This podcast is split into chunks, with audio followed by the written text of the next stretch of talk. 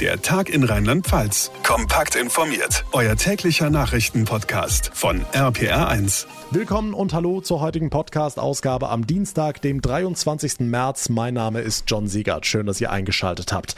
Zwei Dinge, die mich persönlich nach der Bund-Länder-Schalte doch überrascht haben. Erstens, die Damen und Herren können noch länger diskutieren als ohnehin schon. Bundeskanzlerin Merkel ist ja erst um kurz nach halb drei heute Nacht vor die Presse getreten. Und zweitens, es geht wirklich noch strenger, als wir ohnehin ohnehin schon unterwegs sind. Statt Lockerungen über die Osterfeiertage wie beispielsweise an Weihnachten kommt jetzt der knallhart Lockdown. Die ausführlichen Beschlüsse der Kanzlerschalte, die Auswirkungen für Rheinland-Pfalz, für eure Verwandtenbesuche an Ostern, die Gastronomie, die Schulen und, und, und, all das fassen wir euch jetzt zusammen hier im RPA1 Podcast, der Tag in Rheinland-Pfalz. Hallo zusammen. Was geht über Ostern? Wie sieht's mit Verwandtenbesuch aus? Klappt's vielleicht sogar mit einem Kurztrip über die Feiertage an die Küste oder in die Berge? Das alles waren die Fragen, die wir uns vor der Kanzlerschalte gestellt haben. Dass über Ostern aber noch weniger gehen soll als jetzt, damit hat wohl kaum einer gerechnet. Ein harter Fünf-Tage-Lockdown kommt auf uns zu, so haben's Bund und Länder am späten Abend beschlossen. Heute Vormittag hat die Ministerpräsidentin erklärt, was das genau für Rheinland-Pfalz bedeutet. Marius Fraune aus der RPA1 Nachrichtenredaktion. Wie soll Ostern also in diesem Jahr aussehen? Alle sitzen zu Hause und starren bunte Eier und Osterhasen an? Ja, so ungefähr. Nur wird das am Kar-Samstag noch kurz unterbrochen vom Einkauf mit Ausnahmezuständen in den Supermärkten.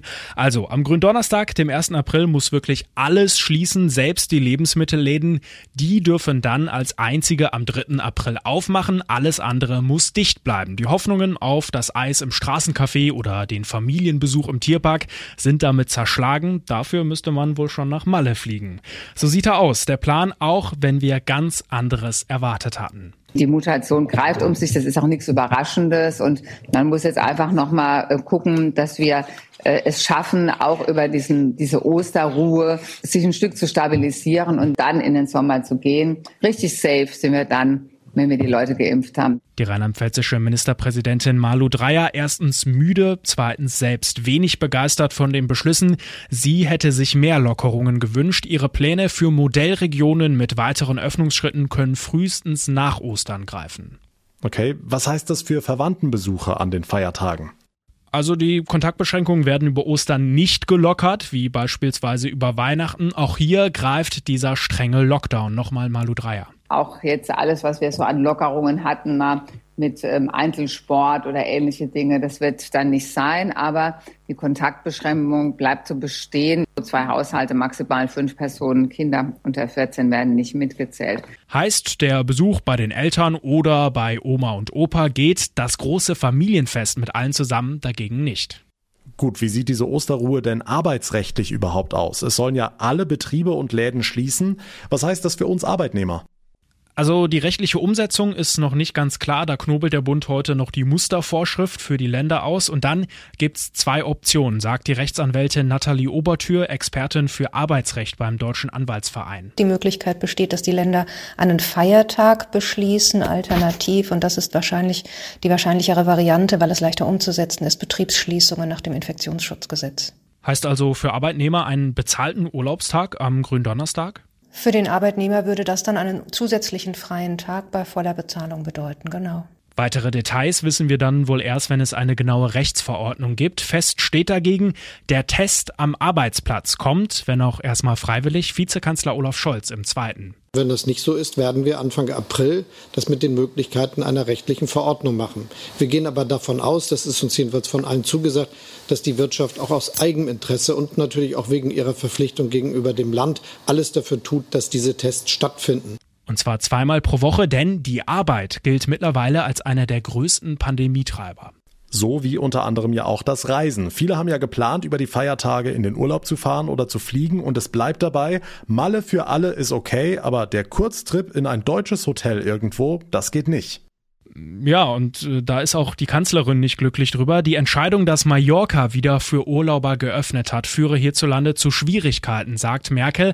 Aber verbieten kann die Politik das Reisen eben nicht. Die Rechtslage sei verzwickt, so die Kanzlerin. Wir werden diese Lage dauernd beobachten, ob sich eben Risiken äh, zeigen. Es gab ja auch erste Informationen, dass dort die brasilianische Mutante aufgetaucht ist. Das wird etwas sein, was wir sehr genau untersuchen. Insgesamt verhehle ich nicht, dass wir eigentlich den Reisehinweis geben, dass ähm, man eben nicht äh, reisen sollte in diesem Jahr. Und ähm, deshalb versuchen wir mit den uns zur Verfügung stehenden rechtlichen Mitteln das zu erreichen, was wir können. Heißt also, wer in den Urlaub will, kann Deutschland jederzeit per Flugzeug verlassen und die Bundesregierung hat keinerlei Handhabe. Das werden viele Familien wohl ausnutzen und dieser zu erwartende Reiseverkehr könne zum Problem werden, sagt Ministerpräsidentin Malu Dreyer. Was jetzt ähm, umgesetzt worden ist, auch auf Drängen von uns Ländern, dass es eine Testpflicht geben soll für die Airlines ähm, bei allen Rückreisen, dass die Airlines sicherstellen müssen, dass äh, die Menschen dann auch getestet werden, bevor sie dann in Deutschland wieder ankommen. Dazu wird der Bund das Infektionsschutzgesetz auch entsprechend ändern und ist bereits wohl auch mit den Airlines im Gespräch. Dreier hatte sich mit ihren Kollegen aus den Nordbundesländern in der Kanzlerschalte dafür stark gemacht, Urlaub in Deutschland zu erlauben. Da gab es verschiedene Ansätze, allesamt haben sich aber nicht durchsetzen können. Okay, was wurde sonst noch beschlossen? Gastronomie, Ostergottesdienste, Schulen? Fangen wir bei der Gastronomie an. Hier in Rheinland-Pfalz dürfen bis Ostern Restaurants und Cafés in Kommunen mit einer Inzidenz unter 100 weiterhin ihre Außenbereiche öffnen. Von Gründonnerstag bis Ostermontag müssen Gastronomen dann komplett zumachen, unabhängig vom Inzidenzwert. Ob sie Ostermenüs liefern oder abholen lassen dürfen, wird im Laufe der nächsten Tage geklärt. Nach Ostern, ab dem 6. April, geht's dann zurück zur inzidenzbasierten Öffnung, wie sie aktuell in Rheinland-Pfalz gilt. Kommen wir zu den Gottesdiensten Gottesdiensten und Ostermessen. Darauf soll nach dem Willen von Bund und Ländern in diesem Jahr ganz verzichtet werden. Die Landesregierung will aber mit den Kirchen nochmal im Detail sprechen. Und was die Schulen betrifft, die starten am Freitag in Rheinland-Pfalz ja erstmal in die Osterferien. Wie es danach für die Schülerinnen und Schüler weitergeht, will das Bildungsministerium morgen bekannt geben. Hm, so viel zu den Beschlüssen an sich. Wie fallen denn heute die Reaktionen darauf aus? Ja, es ist völlig unterschiedlich. Von Unverständnis über Wut bis hin zu Lobeshymnen ist eigentlich alles dabei. Der Deutsche Tourismusverband hat die Entscheidung mit Unverständnis und Empörung aufgenommen. Die Stimmungslage in der Branche sei mittlerweile dramatisch, heißt es. Bund und Länder hätten Möglichkeiten wie den kontaktarmen Urlaub in Ferienwohnungen und Wohnmobilen in Deutschland völlig außer Acht gelassen.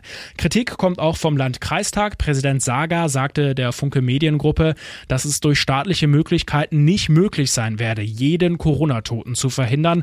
Am Beispiel Verkehrssicherheit würde das bedeuten, Tempo 30 auch auf Autobahnen einzuführen, so Saga. Lob kommt dagegen vom Verband der Intensivmediziner. Die Politik habe auf die dritte Welle vollkommen richtig reagiert, heißt es. Und auch der Städte- und Gemeindebund findet lobende Worte. Dieser beschlossene verschärfte Lockdown sei ein wichtiges Signal an die Bevölkerung, wie ernst die Lage sei, sagte Hauptgeschäftsführer Landsberg der Rheinischen Post. Kurz noch zur Lage in Rheinland Rheinland-Pfalz. Das Landesuntersuchungsamt meldet heute 423 Neuinfektionen und die landesweite Gesamtinzidenz ist auf 79,8 gesunken. Der ausführliche Überblick von Marius Fraune. Vielen Dank. Es gibt also auch Lob für die Beschlüsse, aber so richtig begeistert sind wohl nur die wenigsten. Der Frust sitzt tief bei Wirtschaft, bei Eltern, bei Kindern, aber auch bei denen, die sich Sorgen machen, dass wir eine schreckliche dritte Corona-Welle erleben könnten. Was machen wir da gerade falsch? Ein Kommentar von RPA1 Infochef Jens Baumgart. Und ich fange mal an mit einer Frage. Worin sind wir uns eigentlich einig? Wir wollen schnell raus aus diesem Lockdown. Es nervt. Viele Unternehmen stehen vor dem Ruin. Also so kann es nicht ewig weitergehen. Problem erkannt und die Lösung? Einfach alles aufmachen, obwohl uns Studien aus anderen Ländern klipp und klar sagen, was dann passiert auf den Intensivstationen. Naja, sagen die Befürworter von Lockerungen, wir müssen eben viel mehr testen. Ja, das stimmt. Und hier hat die Politik wirklich große Fehler gemacht, denn diese Tests sind immer noch nicht in Aus ausreichender Stückzahl vorhanden. Sie müssten längst in allen Schulen, in allen Kitas, in allen Unternehmen sein. Dann, ja, dann könnten wir lockern. Aber so weit sind wir eben noch nicht. Und nun? Was die Politik vergangene Nacht zusammengewurstelt hat, ist ein magerer Kompromiss, den man kaum noch nachvollziehen kann. Wir nehmen den Gründonnerstag und machen ihn zum Feiertag und setzen alle Hoffnungen darauf, dass wir damit die Pandemie eindämmen. Sorry, das ist lächerlich. Was wäre die Alternative?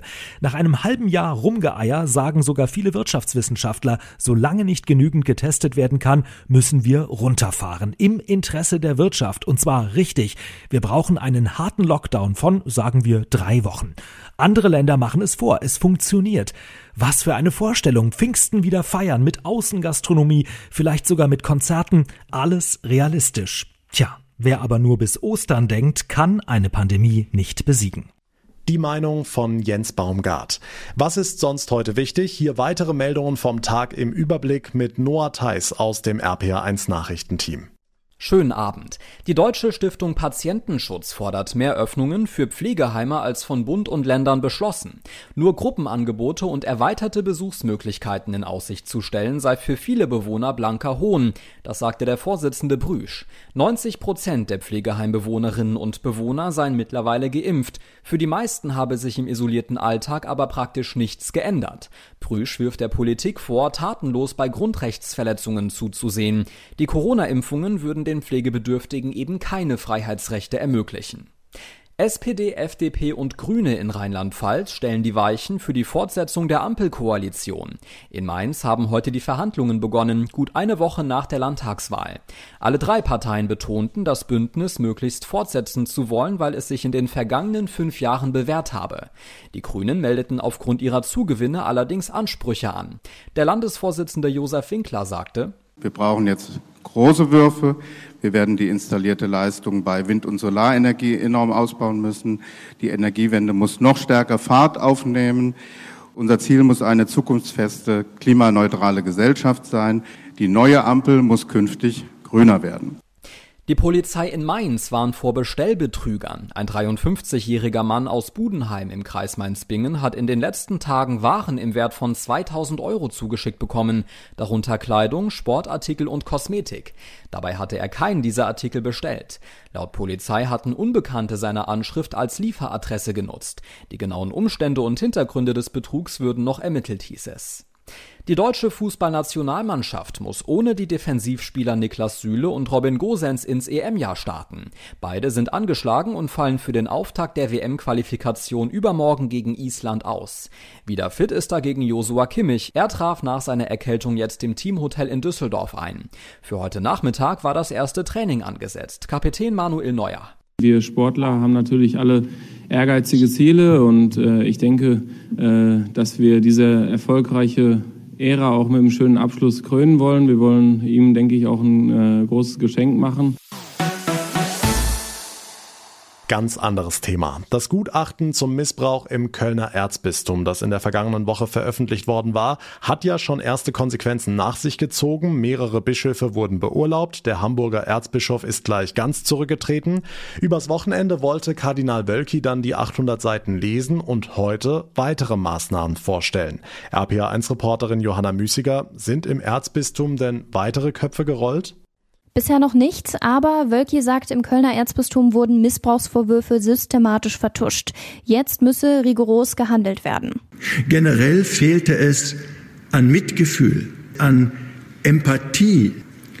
Hinzu kam Chaos in der Verwaltung, unklare Zuständigkeiten und vor allem Nachlässigkeiten haben hier bei uns zu einer systembedingten Vertuschung geführt.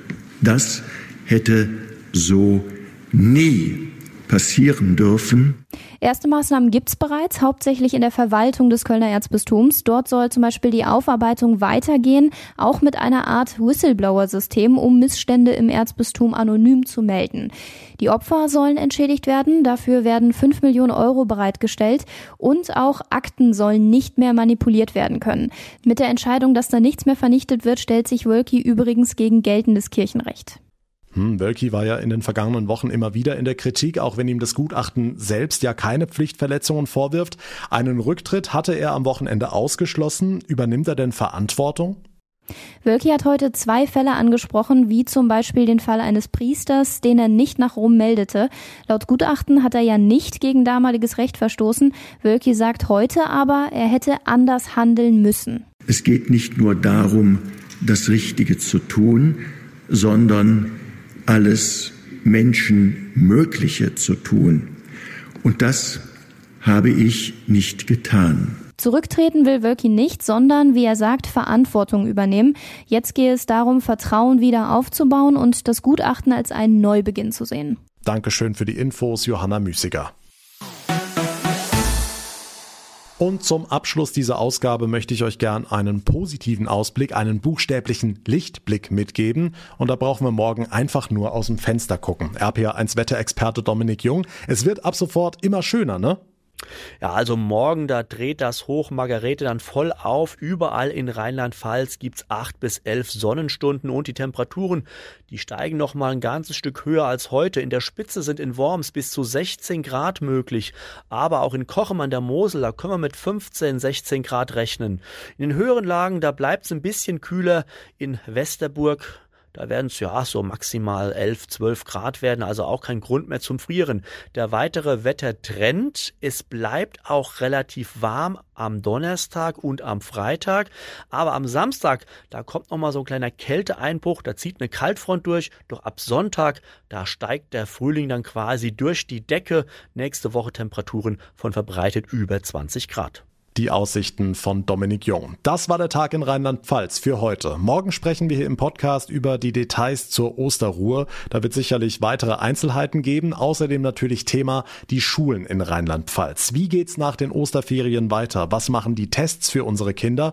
Bleibt's beim Fernunterricht oder steht doch ein Wechselmodell an? Über all das wird morgen die rheinland-pfälzische Bildungsministerin Hubig informieren und wir fassen euch das Wichtigste natürlich hier im Podcast zusammen.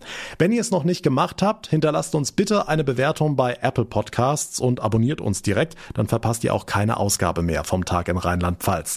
Mein Name ist John Segert. Ich bedanke mich ganz herzlich fürs Einschalten, für euer Interesse. Wir hören uns dann morgen Nachmittag wieder. Bis dahin eine gute Zeit und vor allem bleibt gesund. Der Tag in Rheinland-Pfalz, auch als Podcast und auf rpr1.de. Jetzt abonnieren.